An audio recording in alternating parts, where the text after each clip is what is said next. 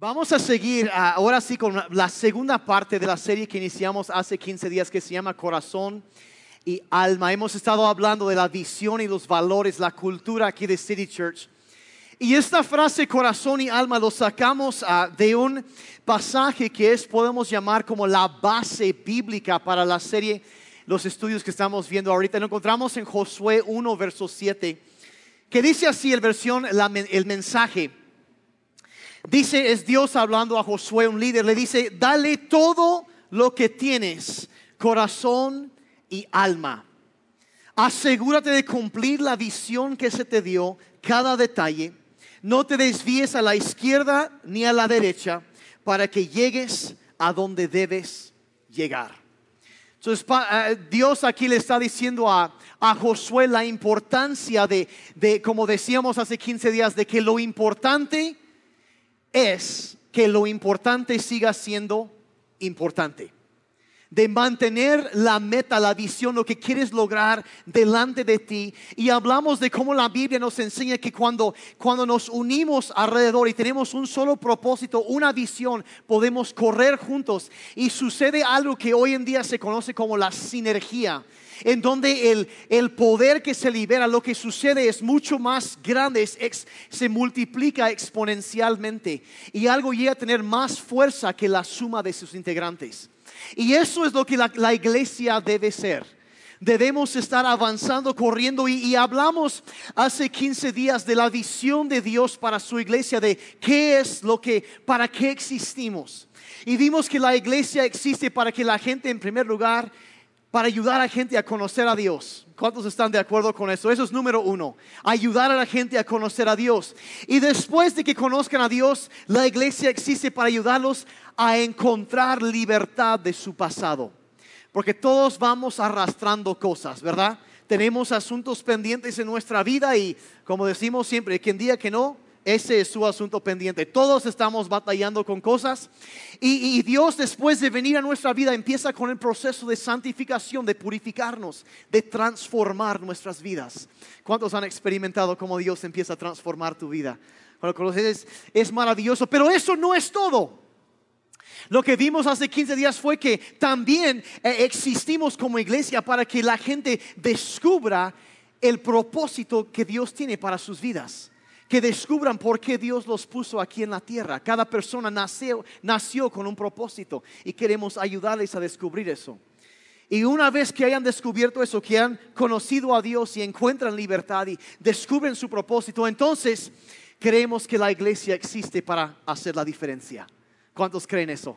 Que no solo vamos a la iglesia, somos la iglesia. Somos la expresión de Dios en este mundo y Dios nos ha rescatado, nos ha tocado para que nosotros toquemos la vida de los demás y que ellos también puedan conocer a Dios y encontrar libertad y descubrir su propósito y, y hacer la diferencia. Y así va.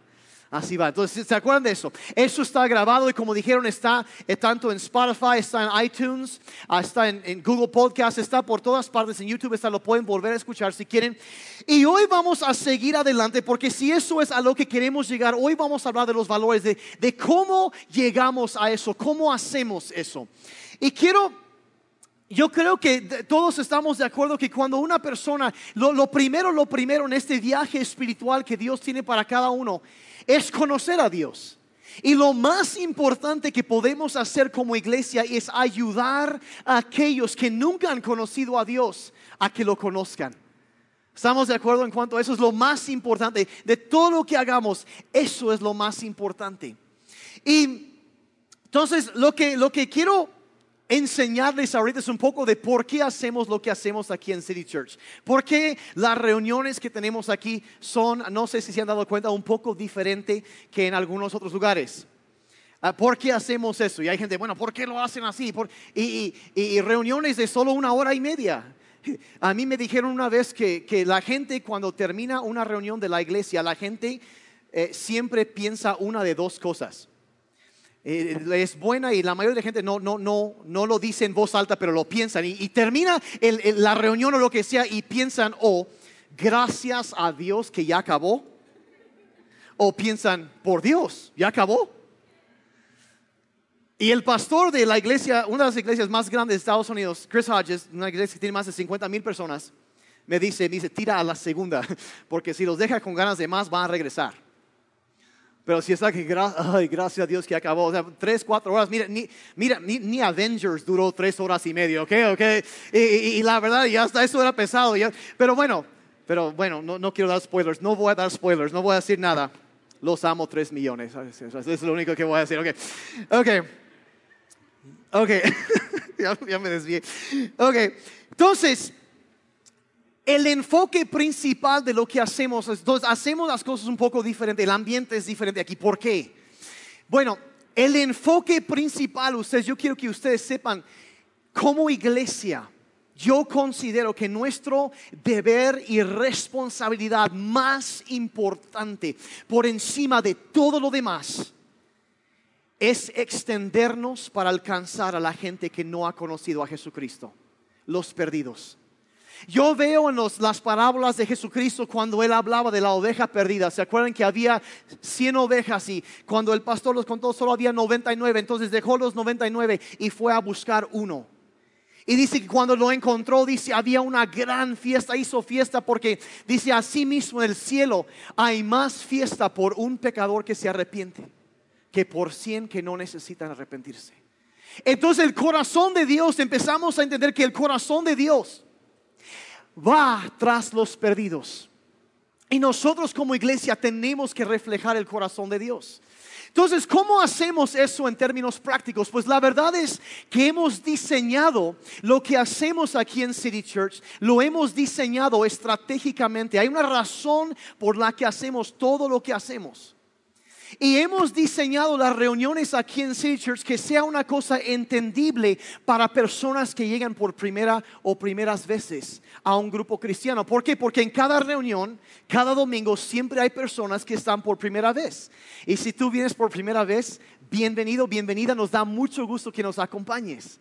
Sean, queremos que se sienten en casa y hay cosas que hacemos para eso. Entonces yo quiero um, explicarles para que estemos todos corriendo en la misma dirección por qué hacemos lo que hacemos y qué es lo que queremos lograr, los objetivos que tenemos en nuestras reuniones los domingos.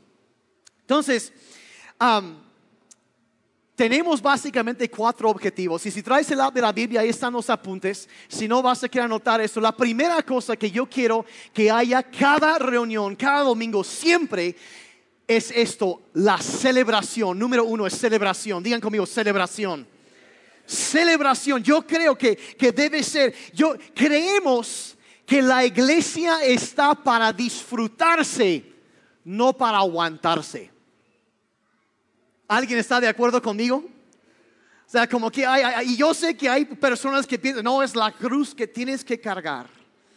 Y pues ya ni modos, pues hay que ir a la iglesia, pues ya nos levantamos arrastrando y nos peleamos con los adolescentes, los llevamos arrastrando y los metemos a presión y te portas bien y a, las 4 de la tarde va a terminar la reunión y vas a poder tomar agua y si no te desmayas antes. Y, y, dice, no, no, creo que la, la iglesia está para disfrutarse, no para aguantarse. Bíblicamente, la Biblia dice eso en Salmo 122, verso 1, dice, y me alegré cuando me dijeron, vayamos a la casa del Señor. O sea, yo, el nada más pensar, dice bíblicamente, el pensar en ir a la iglesia debe causarte emoción. Debe ser el mejor momento de toda la semana cuando llegas y, la verdad hay batallas y broncas entre semana, pero llegas y entras y está la, alabanza a todo lo que dar y, hay celebración y alegría en la casa de Dios y, te llena la presencia de Dios y te levanta y sales con viento en las velas, con municiones para las batallas de la vida en lugar de salir todo balaseado. Eso es lo que yo creo que debe ser así, que llegas para llenarte o no es así. Debe ser el momento que te llenas de, alegría. Hay celebración en la casa de Dios. Y yo voy a ser muy honesto. Miren, yo nací en cuna cristiana. ¿ok? Y ese verso yo, me alegré. Mira, la verdad, cuando yo era niño, eso no, no, no, o sea, yo, yo no me alegraba, si yo me enojaba cuando me decían vayamos a la casa del Señor. Alguien más sabe a qué me refiero, ¿no? Dices, qué flojera. Y la verdad, a veces no es que no, no, no, no nos llama la, a veces, pero, pero a mí no me gustaba cuando empezaba la reunión, me gustaba cuando terminaba. Porque ya podía salir y echar relajo con mis, mis, mis compadres, ¿no? O sea, ya, o sea, me gustaba más eso, pero la verdad, eh, yo, yo creo que debe haber un ambiente de celebración, de alegría en la casa del Señor. Debe de haber siempre esa alegría, porque la Biblia misma nos dice, miren, Salmo 118, 24 me encanta este verso. Dice, hagamos fiesta en este día, porque en un día como este, Dios actuó a nuestro favor. Hagamos fiesta, dice, en este día, porque en un día como este, Dios actuó a nuestro favor. Es, miren, hay que celebrar. Hay nada mejor que la bondad de Dios. Miren, aquí, ¿por qué siempre tocan música tan acelerada? Porque a mí no me gusta la música triste. Neta, no me gusta eso de que yo te busco.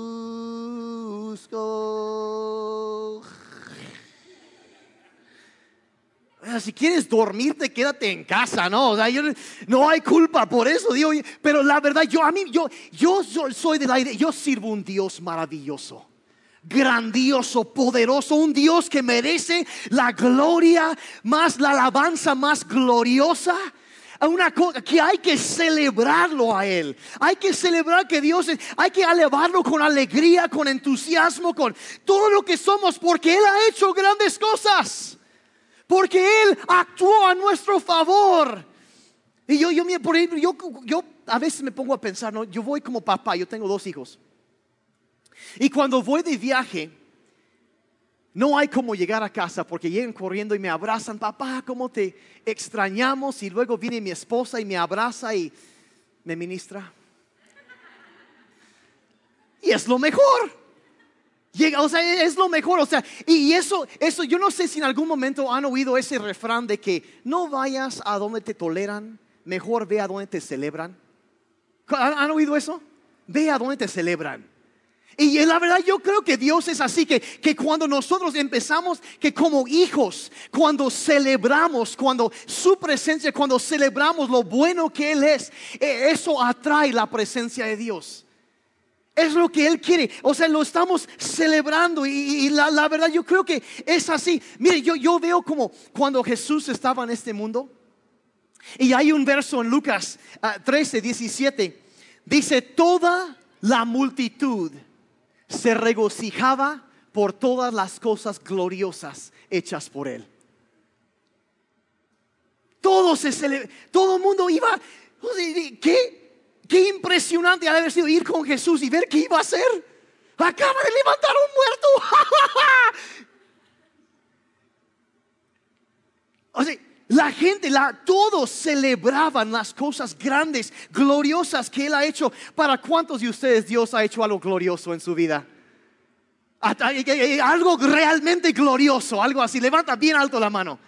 Ha hecho algo por ti. Mire, mire, tocó tu vida entró en el momento más difícil, sanó tu matrimonio, tu relación con tus hijos, quizá te sanó en tu cuerpo, vaya, te salvó de tus pecados, te rescató del infierno, te perdonó y te dio un propósito en vivir y la eternidad es tuya. Y si no hay que, vaya, si no podemos celebrar eso, entonces algo está mal. Hay que celebrar porque Dios es bueno. Hay que se debe haber celebración en la casa del Señor. ¿Cuántos están de acuerdo con eso? No quieren ir a un lugar todo triste y todo apagado y sales más ponchado que cuando entraste pues no. No, no, hay que debe haber celebración. Hagamos fiesta porque él actuó a nuestro favor.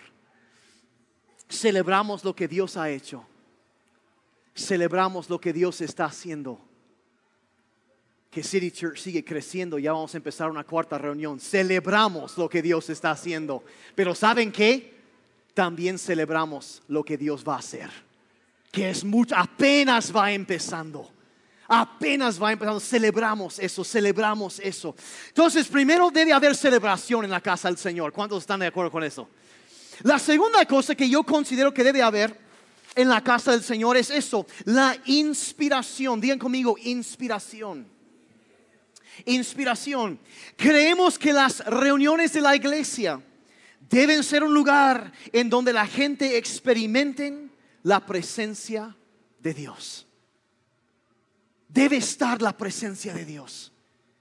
Eh, eh, con, al decir inspiración, yo hablo de esa presencia eh, tangible de Dios. Que cuando entras hay algo que te llena, algo que te dice, es que Dios está entre ustedes, hay algo aquí.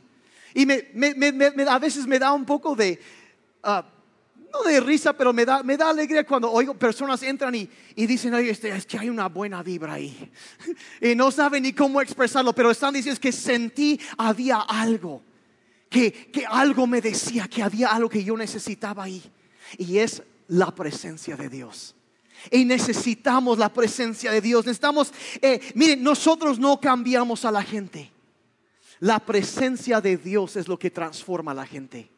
Es lo que trae cambio y transforma vidas. Y por eso oramos y, y por eso valoramos aquí la presencia de Dios. Hola. Lo valoramos. A veces hay personas que me preguntan, personas que ya tienen más tiempo, por ejemplo, eh, eh, yo me dicen, oye, este, eh, ustedes creen en hablar en lenguas. Y porque nunca te oigo hablar en lenguas, en, en City Church creen en la llenura del Espíritu Santo, el bautismo del Espíritu Santo. Totalmente sí. Yo oro en lenguas todos los días. Yo, yo, creo, yo creo en el poder y el mover del Espíritu Santo. Yo creo que Dios sigue haciendo cosas maravillosas. Yo creo en el bautismo en el Espíritu Santo. Yo creo en orar en lenguas porque la Biblia nos habla de un lenguaje de oración.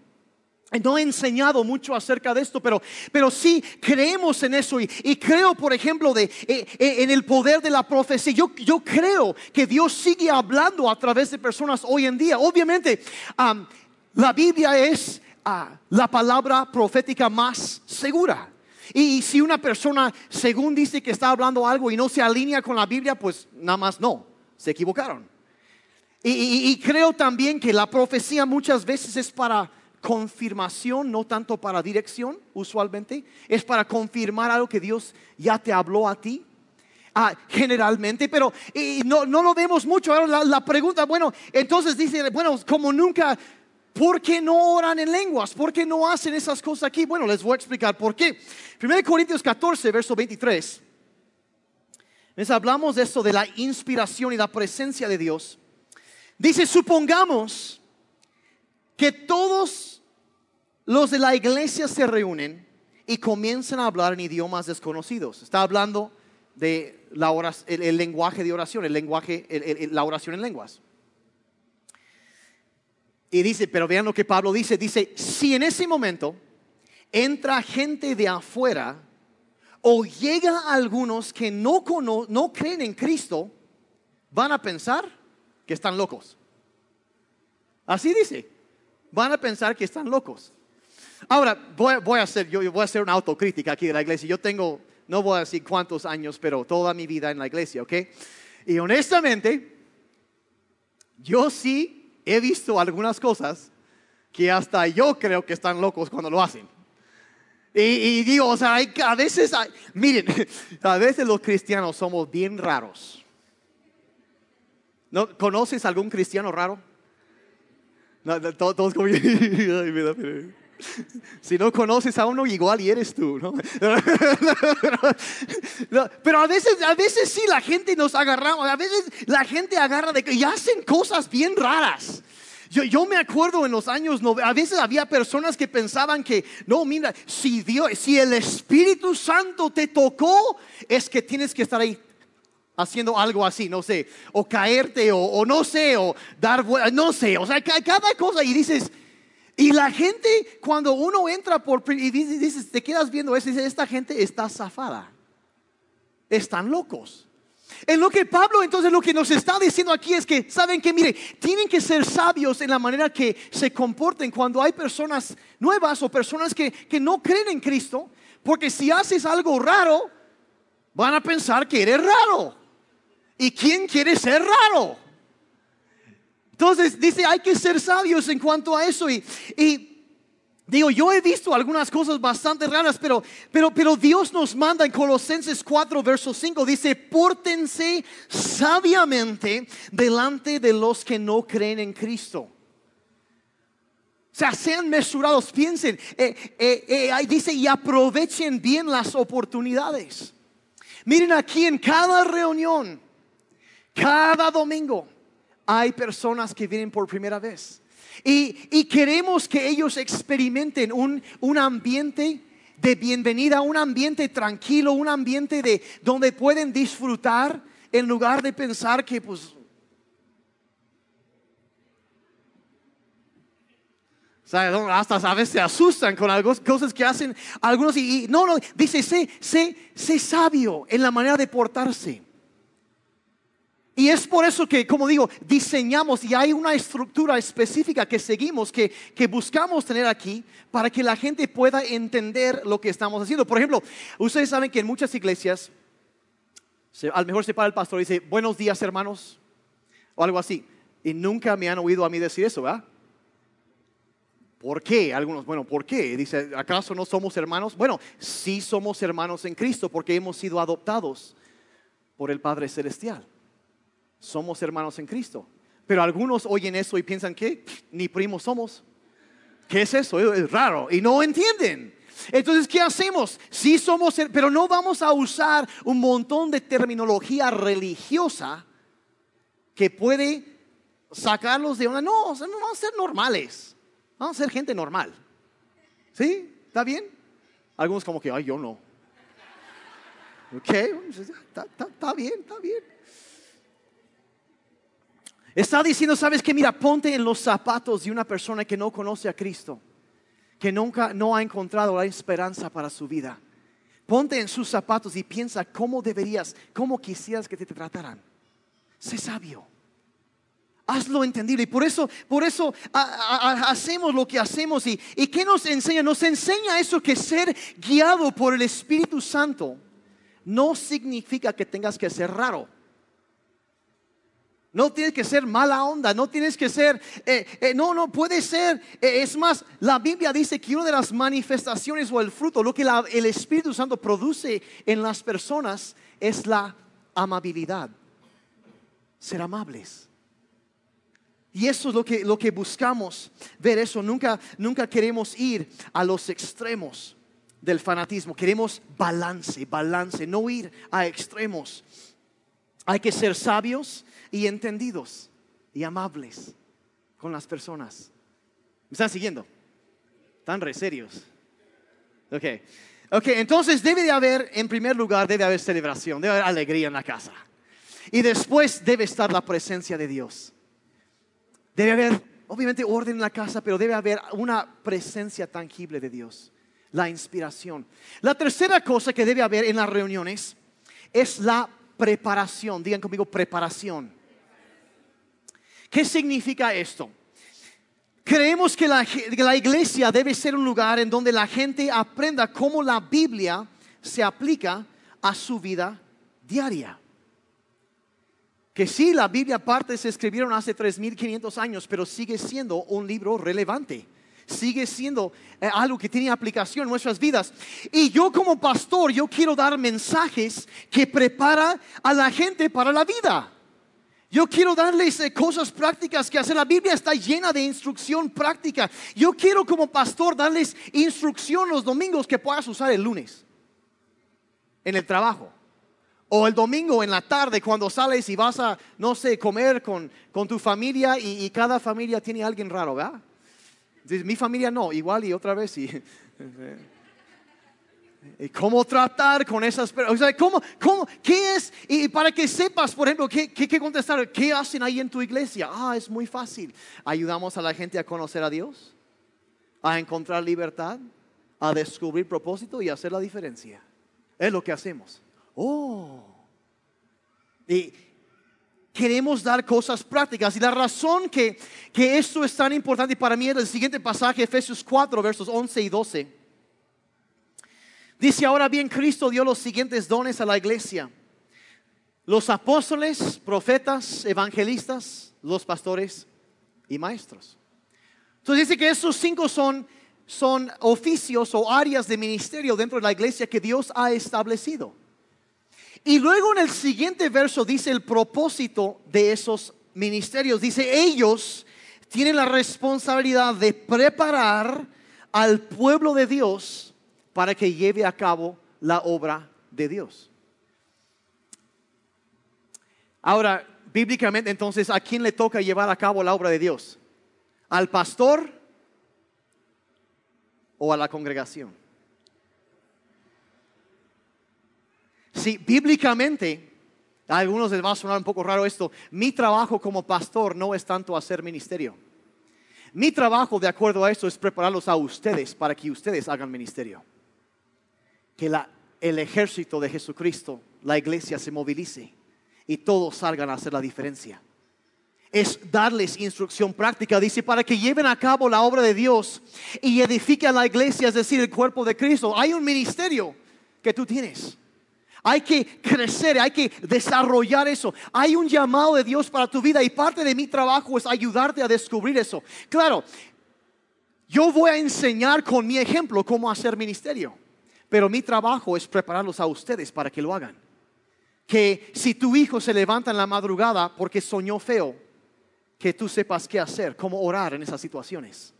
Cuando hay un problema, que tú sepas qué hacer. ¿Por qué? Porque tú eres la expresión de Dios en este mundo. Tú eres el cuerpo de Cristo, la iglesia de Jesucristo. No vas a la iglesia, eres la iglesia. Y donde tú vas, ahí está la presencia de Dios contigo. Y mi trabajo es, es activar y movilizarlos. Preparar a la, a la iglesia para la obra del ministerio. Se pusieron bien serios cuando dije eso. Entonces, ah, es que yo quiero quedarme aquí y calentar la banca por toda la santa eternidad. Si eso es lo que tú quieres, probablemente no vas a estar muy cómodo aquí en City Church. Porque yo voy a estar empujando. Yo voy a estar empujando. Y hay momentos en donde nosotros como si el enfoque es hacia afuera, hacia eh, alcanzar a otras personas, habrá momentos en donde como iglesia vamos a, quizás hacer algunos cambios y vamos a estar en movimiento y, vamos a iniciar otra reunión y vamos a hacer esto y, vamos, a, y vamos a hacer esto. Y, es que y, a lo mejor en algún momento tocamos un estilo de música que a ti no te gusta. ¿Por qué? Porque tratamos de mantener un estilo que sea relevante para personas que vienen entrando y no saben. Yo por mí que cantemos himnos todos los días. Pero algunos, ¿quién sabe qué es esto? Entonces yo canto himnos en casa y aquí canto cosas más modernas. ¿Por qué? Porque nos enfocamos y nos, nos movemos para alcanzarlos. Entonces queremos que haya celebración. Queremos que haya inspiración. Que haya preparación y la cuarta cosa que debe haber en la iglesia es que debe haber salvación. ¿Cuántos creen eso? Porque eh, creemos que la iglesia debe ser un lugar en donde la gente puede aceptar a Jesús como su Señor y Salvador. Yo creo eso. No sé si se han dado cuenta que en casi cada reunión, cuando yo termino de compartir, doy el mensaje de salvación, aunque sea breve, y hago para los que quieren, dirijo una, oración para salvación, para aquellos que quieren conocer a Dios. ¿Por qué? Porque yo creo que debe haber salvación en la casa de Dios. Creo que debe ser una cosa donde llegas y, y, la gente entra y encuentran celebración y alegría y, gozo en la casa y, hay algo, y una presencia de Dios ahí que, que, los toca. Dices que hay algo diferente aquí y después oyen la, la, enseñanza, dice, hoy la Biblia es lo que yo necesitaba. Hay algo ahí que me va a guiar, va a ser luz para mi camino y va a solucionar problemas que yo tengo. Yo necesito eso. A esas personas que han sido impactados y han experimentado eso en reunión, ellos dicen, yo quiero esto, yo quiero una vida diferente, yo quiero, yo quiero conocer a Jesús. Entonces les damos la oportunidad para poner su fe en Jesucristo. Vean lo que la Biblia dice, Romanos 10, versos 13 y 14. Dice, pues todo el que invoque el nombre del Señor será salvo.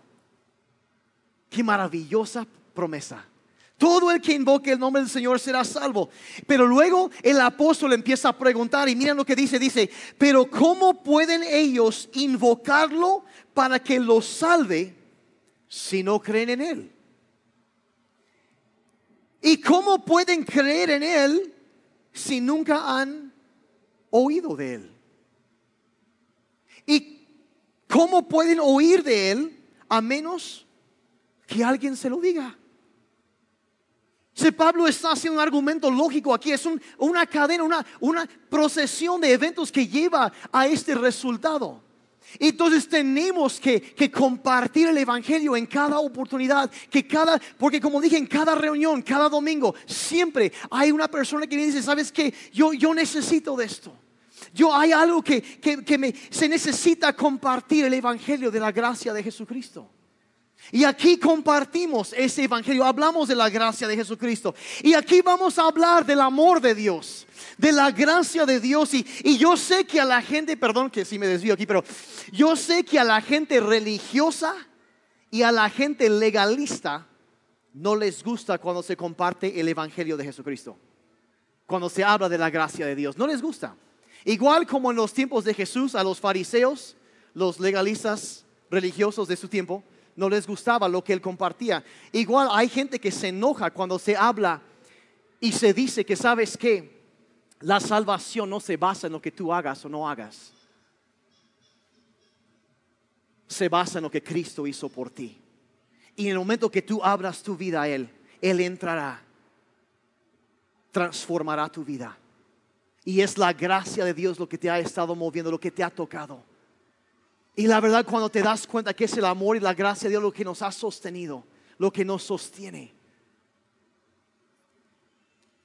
nos transforma. Nos transforma. Gracias, amor. Toca nuestras vidas y, cambia. Y yo sé que hay lugares en donde se enseña un evangelio pesado, cargado. Que, que en lugar de poner a las personas en libertad, los ata con más cadenas con religiosidad, con muchas cosas que ni siquiera, que la Biblia ni siquiera enseña. Y reglas, dijo Jesús, de hombres, cosas que han inventado. Y aquí no, no, no vamos a meternos eso. O sea, hay, hay, hay, un tipo de evangelio que, que se enseña en muchos lugares que en lugar de poner en libertad a las personas, los ata y los esclaviza. Aquí no hacemos eso, aquí no hacemos. Aquí no, no hacemos, no condenamos a la gente aquí. La actitud que mantenemos aquí es la actitud que Cristo tenía con... Una vez traje una mujer pecadora delante de él. Los religiosos la querían acabar. Y Jesús dijo, ¿sabes qué? No te condeno. Ve y no peques más.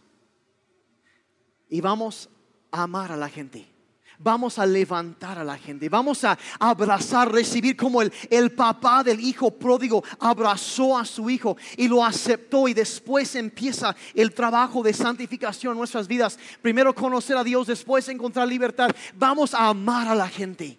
Vamos a ser aquellos que, la, verdad, eh, eh, esta semana estaba viendo de Mark Driscoll, un pastor en Estados Unidos, que decía esto, dice que la gracia de Dios levanta a las personas en medio de un mundo que los derriba. ¿Cuántos han visto eso? Que la vida y el mundo tira a las personas. Y la gente entra llegados con tanta necesidad, con alguien que, los infunde nuevo aliento, algo que, que les dé esperanza para el futuro. Y él decía, dice, la gracia de Dios es lo que llega a levantar cuando todo lo demás quiere tirar, quiere derribar. La gracia de Dios es lo que levanta. Hace casi dos siglos había un pastor en Inglaterra que se apellidaba Parker y él decía algo que cada vez que yo lo oigo es como que me, me centra y me recuerda cuando voy a predicar, cuando voy a decir algo. Él decía lo siguiente, en cada fila hay un corazón roto. En cada hilera hay un corazón roto. Alrededor aquí hay tanta gente aquí ahorita que a lo mejor tú me ves normal y, te ves normal y, la gente no te ve, pero ahorita tú estás batallando. Hay heridas, hay dolor en tu corazón. Y llegaste el día de hoy buscando esperanza, buscando algo que te levantara, algo a lo cual pudieras aferrarte y seguir adelante, porque la verdad sientes que no puedes seguir. has estado doliendo. En cada hilera de sillas hay alguien así. cuando menos una persona. Hay corazones rotos. El mundo está lleno de corazón, de, de, corazones rotos, de dolor, de sufrimiento, gente que está batallando con situaciones. Y la verdad lo que yo quiero es que en City Church seamos y siempre seamos un lugar en donde esas personas encuentren esperanza y una mano que los levante. ¿Podemos hacer eso, iglesia? Tan reserios el día de hoy. Podemos ser esas personas que en lugar de tirar a los demás, podemos extender la mano de gracia, como Dios lo hizo con nosotros, y ayudarle a levantarles. Una palabra de ánimo, de amor, de aceptación, algo para impulsarlos hacia adelante. Yo quiero que esta iglesia sea así. ¿Alguien más está de acuerdo con eso? Ah, como la mitad más o menos. Ok, bueno. En cada fila hay un corazón roto. Una mano que los levanta. Y yo, y yo, les quiero pedir, como pastor, que seamos esa mano. Tú y yo seamos esa mano, seamos cada uno de nosotros, seamos eh, los dedos de Dios que se extiende, eh, la mano que se extendió para levantar y sanar a los heridos, para, para los quebrantados, sí, hasta los pecadores, sí, levantarlos en lugar de tirarlos. Seamos eso, seamos portadores de la gracia de Dios. ¿Podemos hacer eso?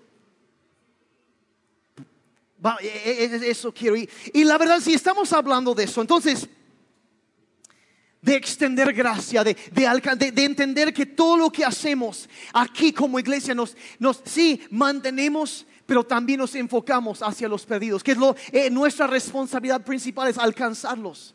Y creemos que tiene que haber celebración y inspiración y, y tiene que haber preparación y también tiene que haber salvación en la casa de Dios esas cuatro cosas. Bueno, entonces la verdad, si queremos ser eso, si queremos que se suceda eso, que haya todo eso, que haya salvación en la casa de Dios, significa que hay un trabajo que todos tenemos que hacer.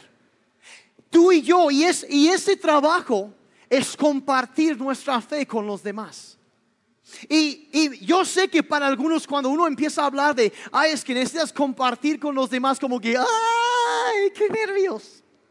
Sí, o sea, como quién sabe qué van a decir y, que, y, a, veces es, es, es, muy, pensamos que es difícil, pero yo creo que la razón que, que a veces se nos hace difícil compartir de nuestra fe y alcanzar a los perdidos es porque nunca nos han enseñado cómo hacerlo.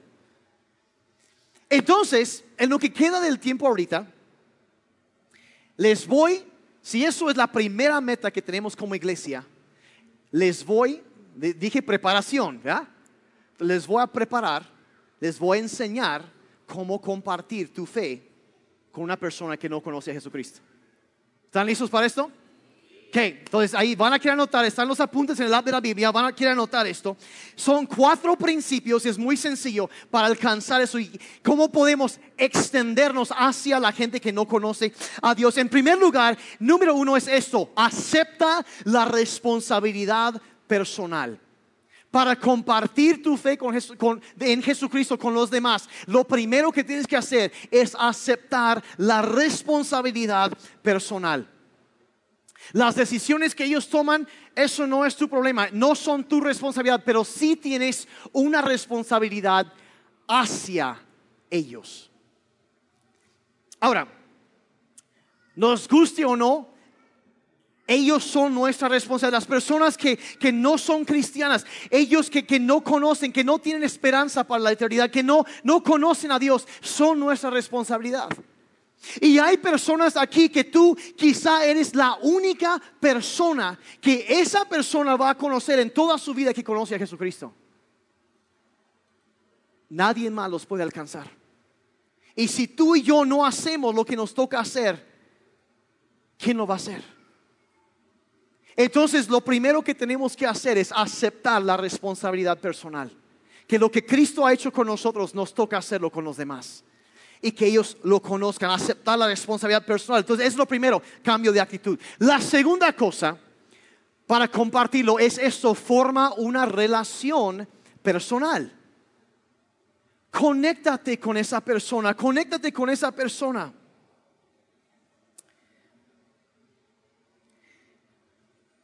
Me encanta la historia en la Biblia del, papá del hijo pródigo, un hijo que se descarrió y regresa y, y el papá lo abraza y lo acepta antes de tratar de cambiarlo. Y me resulta interesante cómo tantas veces en la vida, por ejemplo, eh, una vez Jesucristo iba caminando por una ciudad y, y, había un cobrador de impuestos, un hombre, un funcionario muy corrupto que se llamaba Saqueo. Y Jesús vio a este hombre y dijo, Saqueo, voy a ir a comer a tu casa. Y toda la gente se quedó así como que, ¡Ah! ¿cómo es que Jesús va a ir con este hombre que es un corrupto? Pero Jesús se fue con él se conectó con él, formó una relación personal con esta persona, se extendió hacia él, tomó la iniciativa y fue su amigo. Y esa noche, sin que Jesús le dijera nada, este hombre se paró enfrente de todos, se arrepintió públicamente de los robos que había hecho e hizo restitución de todo lo que había robado. La conexión debe venir antes de la corrección. Y, entonces yo voy a decir, o sea, si me puedo así como que desahogar un poquito. Yo no soy mucho de esa idea de que te pares en la esquina a gritarle a, la gente que ni conoces que se vaya al infierno. ¡Bola pecadores! Y luego se preguntan por qué la gente se enoja con ellos. Si a veces somos, como dije hace rato, somos bien raros. Y hacemos cosas que no son muy sabias. Y la verdad necesitamos examinar lo que hacemos y si algo no funciona, por ejemplo, como, como un cierto autor dijo por ahí, si el caballo está muerto, desmóntese por amor a Dios. Si algo no funciona, deja de hacerlo. Y cuando nos damos cuenta que hay cosas que hacemos que hacen más daño que bien, deberíamos eso de, llegar y atacar y, y a regresar, te vas a ir el cielo, el suelo se te va a tragar y vas a ir vivo al infierno. Y, y hay gente que dice esa clase de cosas y luego se pregunta por qué nadie quiere ser cristiano después de conocerlos. Pues no es gran misterio. Eso no te emociona por la casa de Dios. Te da flojera. Te da otra cosa, pero no lo voy a decir porque tendría que editar la conferencia. No, forma, miren, miren, les voy a contar un secreto. La gente no anda buscando debate, anda buscando amor.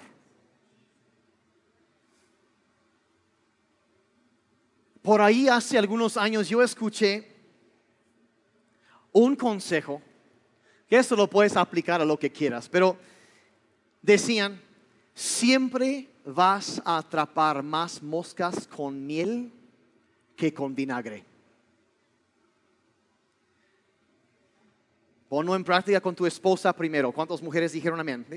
Sí. señores, siempre vas a atrapar más moscas con miel que con vinagre con quien sea que te... Sí, cuando tú eres una persona amable que se extiende hacia los demás para relacionarse con ellos y hacer ser amistad y tratarlos bien, eso te gana una... te conecta con las personas te conecta con, con las personas. Entonces, entonces primero acepta la responsabilidad personal, después formas una relación personal, te extiendes hacia esa persona y eres amigo. Seamos culpables de lo mismo que Cristo fue acusado de ser amigo de pecadores. Ser amigos. No que nos arrastren, no, pero ser un amigo. Ser amigo de pecadores. Forma una relación personal. Sé como Cristo. La tercera cosa, una vez que ya hiciste eso, es esto, comparte tu historia personal. Comparte tu historia personal. Miren, hay mucha gente que piensa que tienen que andar diciendo a los demás que andan, que andan mal. Es que estás mal y tienes que... miren, la verdad, cuando andamos mal, lo sabemos, ¿sí o no? Sí. O sea, la gente sabe que anda mal, no necesita que alguien se lo esté refregando en la cara. Lo que necesitan es que alguien les diga, sabes que hay esperanza, las cosas no van a quedar así.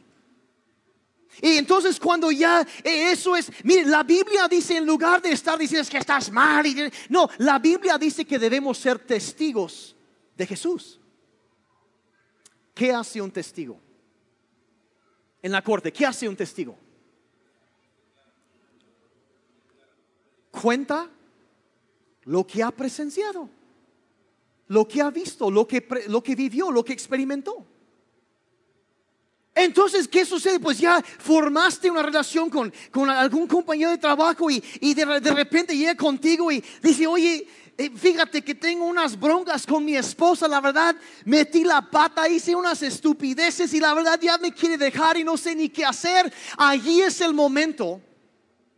Porque se acercó contigo porque tenías una amistad con él. Te, dice, ¿sabes qué? En un momento de mi vida y empieza la, también me pasó lo mismo. Y quizá no exactamente lo mismo, pero en el momento peor de mi vida, de repente yo pensé, Jesucristo vino a mi vida y Él cambió todo. Y si te dijera que mi vida hoy en día es perfecta, no lo es. Tengo problemas, pero sabes que mi familia ha sido transformada, mi matrimonio ha sido transformado, mi vida ha cambiado porque Cristo me tocó y Él me dio libertad. Cuenta tu historia personal tu historia, lo que tú presenciaste, lo que, lo que Cristo hizo por ti, lo que, mira, no se trata de decirle a los demás lo que tienen que hacer, sino tratar, sino decirles lo que Cristo ya hizo. ¿Alguien me está siguiendo? Algunos me están viendo con cara de que acabas de amolar toda mi estrategia evangelística. No estamos para atacar a las personas, estamos para amar a las personas. Cuéntales lo que Cristo ha hecho en tu vida. Sé un testigo de Jesucristo. Tan sencillo. Y una vez que hayas hecho eso, número cuatro es esto, ya voy a terminar. Haz una invitación personal. Haz una invitación personal. Y aquí, y mire, no me estoy refiriendo a que digas, sabes que mira, aquí vamos a orar y, y, te voy a dirigir una oración para, para, para invitarlos a aceptar a Jesucristo. Aunque no, no estoy, no tiene que ser eso, porque mira, aunque si sabes cómo hacerlo, adelante. Pero si eres como, igual como yo por mucho tiempo, ay, no sea que les voy a decir mal la oración y se van a otra parte. Y, quién sabe, ¿no? Y no, es que me da, no sé cómo, no sé cómo decirles. Entonces, si ese es el caso, no te preocupes. No te preocupes. Invítalos a la iglesia. Invítalos aquí. Dile, mira, oye, mira, acompáñame a mi iglesia. Y, vamos, a, vamos a vernos a tal hora y la reunión dura una hora y media, no son tres horas, no te preocupes. Y, y, y, ahí nadie se duerme porque no hay tiempo y aparte son bien gritones. Y, entonces te invito a un café que por cierto es gratis, pero no le tiene que decir, tú vas a decir, yo te invito a un café, tú vas a decir eso, y, entre todos invitamos, y, y, mira, nos vamos a sentar juntos y, y va a ser así y así, van a terminar a tiempo y no te van a andar presionando por dinero ni nada así, y luego cuando esa persona viene, se anima, porque las encuestas dicen que 80, más de 80% de la gente en la calle dice que si un amigo me a la iglesia, yo iría con él. Ellos vienen y, esa, y ellos experimentan por primera vez la celebración que hay en la casa del Señor. Y hay una alegría cuando entran y, y, nuestro equipo de anfitriones, la gente más amable, les medimos la sonrisa, 10 centímetros para arriba, más abajo, la gente más así, sonriente. Y, y, los saludan bien y toman un café y, entran y, hay gozo y alegría en el ambiente y están como que, ay, ¿qué tiene esta gente? Todos feliz y amable y, de repente sienten, dijeran ellos, una buena vibra y, está la presencia de Dios y algo empieza a mover dentro de ellos y, luego eh, el que va a predicar enseña de la Biblia y se dan cuenta, híjole, hay algo en la Biblia que es para mí y yo necesito eso y luego dan el mensaje de salvación.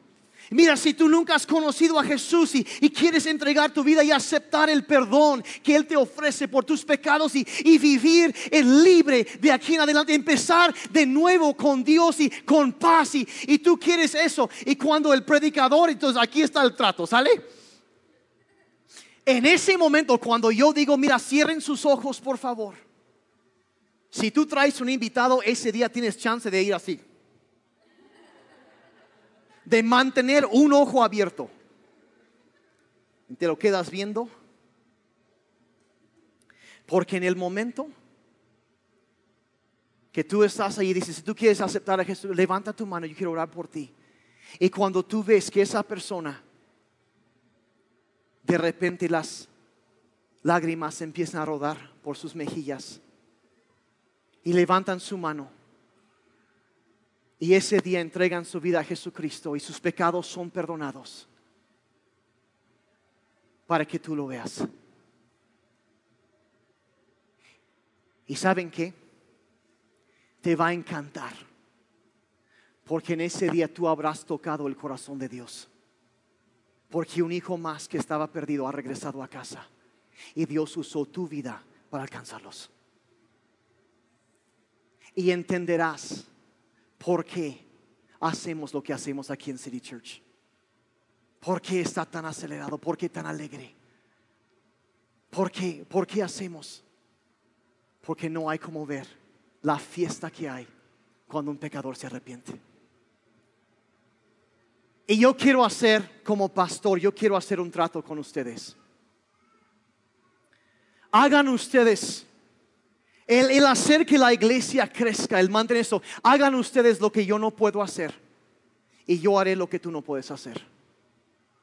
¿Y a qué me refiero con eso?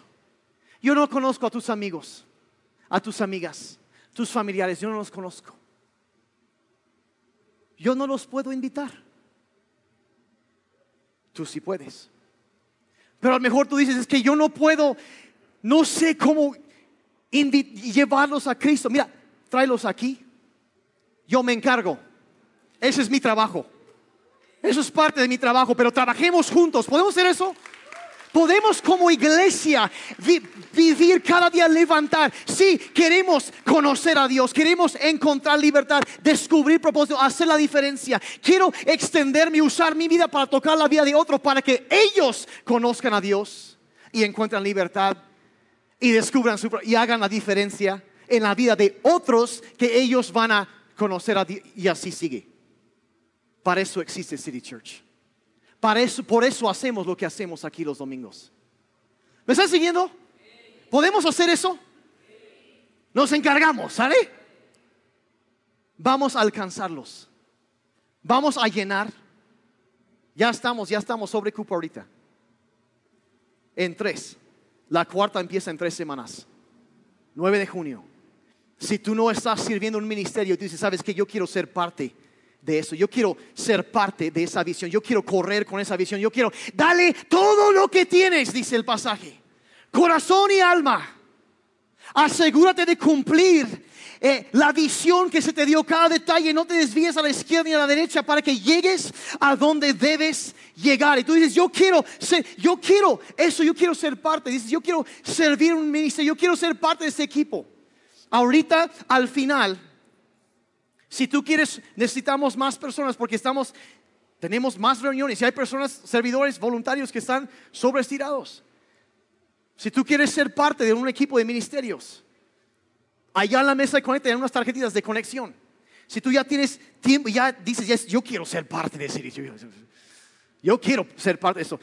Anótate en una de esas cosas, yo quiero servir, esta semana te vamos a estar contactando para hablar un poco, conocernos un poco más y a ver cómo podemos ir integrando, porque necesitamos más gente para esa reunión, para abrir espacio, que el redil sea más grande y que quepa más ovejas. ¿Podemos hacer eso? ¿Cuántos quieren correr con esa vida? ¿Quieren ser parte de eso? ¿Y quieren tocar la vida de alguien más? Ah, como la mitad más o menos. ¿Por qué no se ponen de pie? Si es lo que quieren, vamos a, vamos a orar para terminar. Padre, te damos gracias por tu palabra. Gracias Señor por la dirección que tú nos das. Y Padre, yo te quiero agradecer en este día por esta congregación tan hermosa que tú estás levantando. Señor, tu palabra dice que si tú no edificas la casa, en vano trabajan los edificadores. Y Padre, hemos visto tu gracia moviéndose. Padre, hemos visto tu presencia manifestarse. Padre, eh, eh, queremos, Padre, celebrarte. Queremos celebrar, Padre, queremos y anhelamos tu presencia. Padre, anhelamos entendimiento en tu palabra, que nuestras vidas sean guiadas por ti.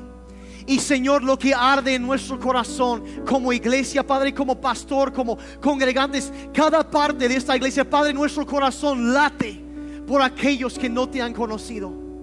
Y Señor, te pedimos que nos ayudes a, a, extendernos hacia ellos para alcanzarlos y que sus vidas sean transformadas por ti. Padre, por aquellos que andan, Señor, vagando sin esperanza en este mundo bajo una carga tan pesada de culpa, de pecado, de ataduras, de adicciones. Padre, que puedas venir y revolucionar, tocar sus vidas y ponerlos en libertad. Padre, porque para eso viniste, para deshacer las obras del maligno.